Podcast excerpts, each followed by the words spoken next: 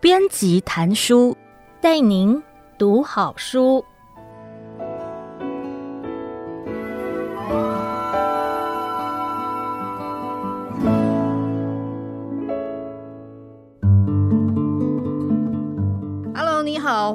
收听爱播听书 FM 制作的书斋编辑谈书，我是张燕怡，时报出版的企划，我将为您挑选值得阅读的好书，让您在十五分钟的时间聆听一本好书，了解书籍的精华。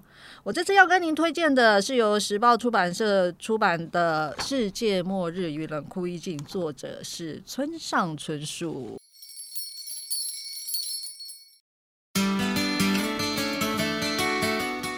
你记得你第一本书是什么吗？我相信很多人会不记得自己看的第一本书的书名是什么，但是一定会记得自己读的第一本村上春树。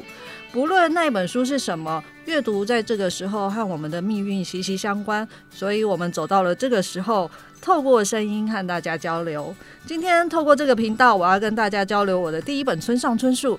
他的书名叫做《世界末日与冷酷意境》。这本书有个有意思的命题，就是记忆。记忆没有形状，可是又确确实实的存在着。记忆对我们来说是如此的重要。记忆关系着你过去是谁，你现在是谁，你未来会变成谁。《世界末日与冷酷意境》是一个相当优秀的科幻故事。既然要写科幻故事，总不至于对科学史一窍不通。曾经在一场村上春树《世界末日与冷酷意境》的研讨会上，请来了脑神经科学的学者来诠释这本书。从这里，我们大概也可以窥见村上春树不但喜欢阅读，在科学知识的涉猎上也非常努力。在接下来的分享，我们可以看到，在《世界末日与冷酷意境》中有非常多描写与十九世纪末二十世纪初脑神经科学上一些重要的发展有惊人的连结。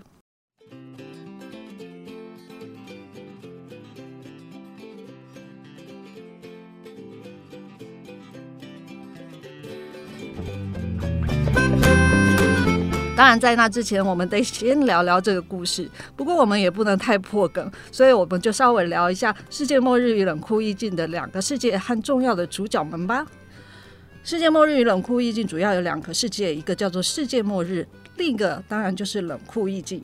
在世界末日中有两个重要的主角，一个叫做梦读，一个叫做门房。在这个世界中，所有的人们都是以职业命名。在这个世界的门口有一个看门的，那个人就是门房了。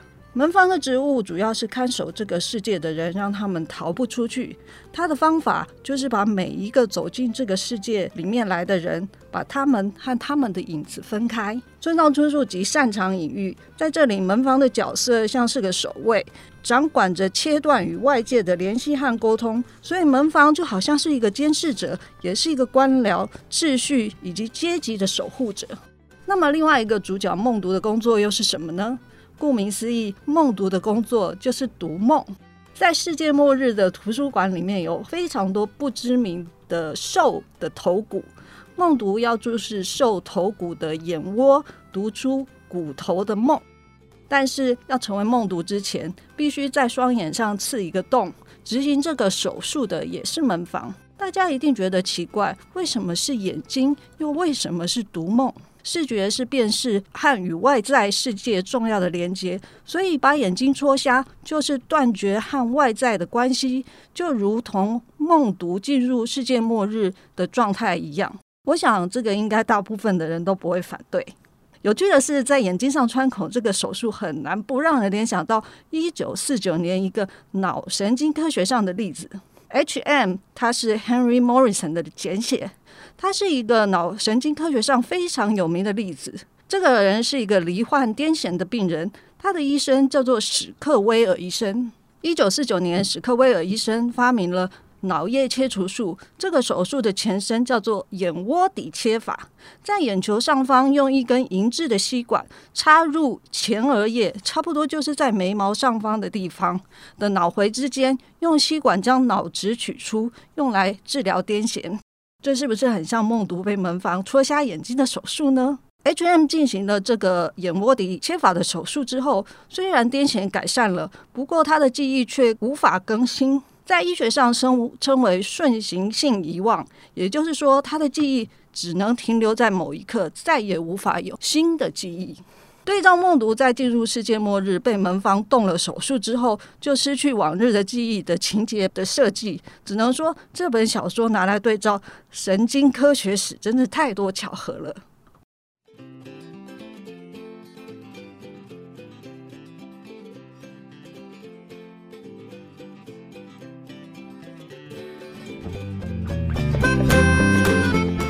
我们再来看看另外一个世界——冷酷意境。在冷酷意境这个世界上，担任主角的是一个计算师，他的工作是类似我们现在独立接案的工程师。故事开始的时候，工程师接到一个自称是博士的委托案，在进行委托案的过程中，博士送了计算师一个礼物，这个礼物就是一个兽的头骨。故事一直走到这里，大家可能才发现，这个兽的头骨正是我们前面提到世界末日里面提到的兽的头骨是同一种东西。这是一个相当有意思的阅读经验，就是在这本书呢，一开始就采取分流的章节，一章是世界末日，一章是冷酷意境。读者必须靠着统合和记忆的能力，来慢慢熟悉这个书的轮廓。统合是理科脑袋，记忆是文科脑袋，两个能力象征着左右脑。要把整个故事读懂，左右脑必须一起合作。这当然不是件容易的事，往往在这样的结构下，会让大家在一开始很快的放弃阅读。但是我要鼓励大家，这本书无论前面多么难理解，一定要坚持到第七章。我刚才提到计算是得到兽的头骨的章节，正好就是这本书的第七章。第七章是把两个世界串起来的章节，从这里开始，大家可以畅快的把它们迅速的看到最后。我们先离开一下这个故事的轴线，来介绍一下神经学的小历史。一九三四年，有一位潘菲德医生在加拿大蒙特楼大学成立了蒙特楼神经学研究院。潘菲德医生在脑神经学上为什么有名？是因为他是首位在电视机前面动手术的人。当时有个节目叫做《历史的一分钟》，完整的呈现了潘菲德医生为一个患有癫痫的妇女动手术的全部过程。这个手术后来完全治疗了这位女子的癫痫问题。她到底怎么做的呢？原来呢，这位女子每次在癫痫发作之前就会闻到一股烧焦味。潘菲德医生因此断定，只要触碰到脑额叶皮质的表面，就会找到引发这个嗅觉的位置。于是就可以知道引发癫痫的位置了。潘菲德医师于是在历史的一分钟节目上面公开手术，将女子的头骨切开，露出脑部，同时让病患保持清醒。接下来以极细微的电流触碰脑部的各个部位，试着电击每一个部位，就请患者发表当时碰触各个部位的感觉。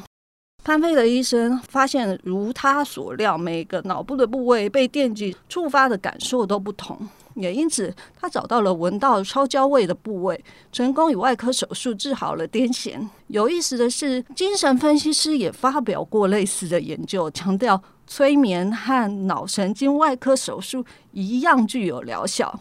精神科分析师罗伦斯库比就曾经说过。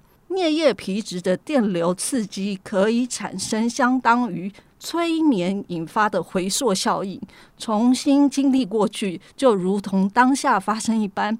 这个发现的重要性在于，不论在手术台或者是心理学的实验里面，它都可以发生。也就是说，靠着精神分析的催眠疗法，要治疗癫痫并不是不可能。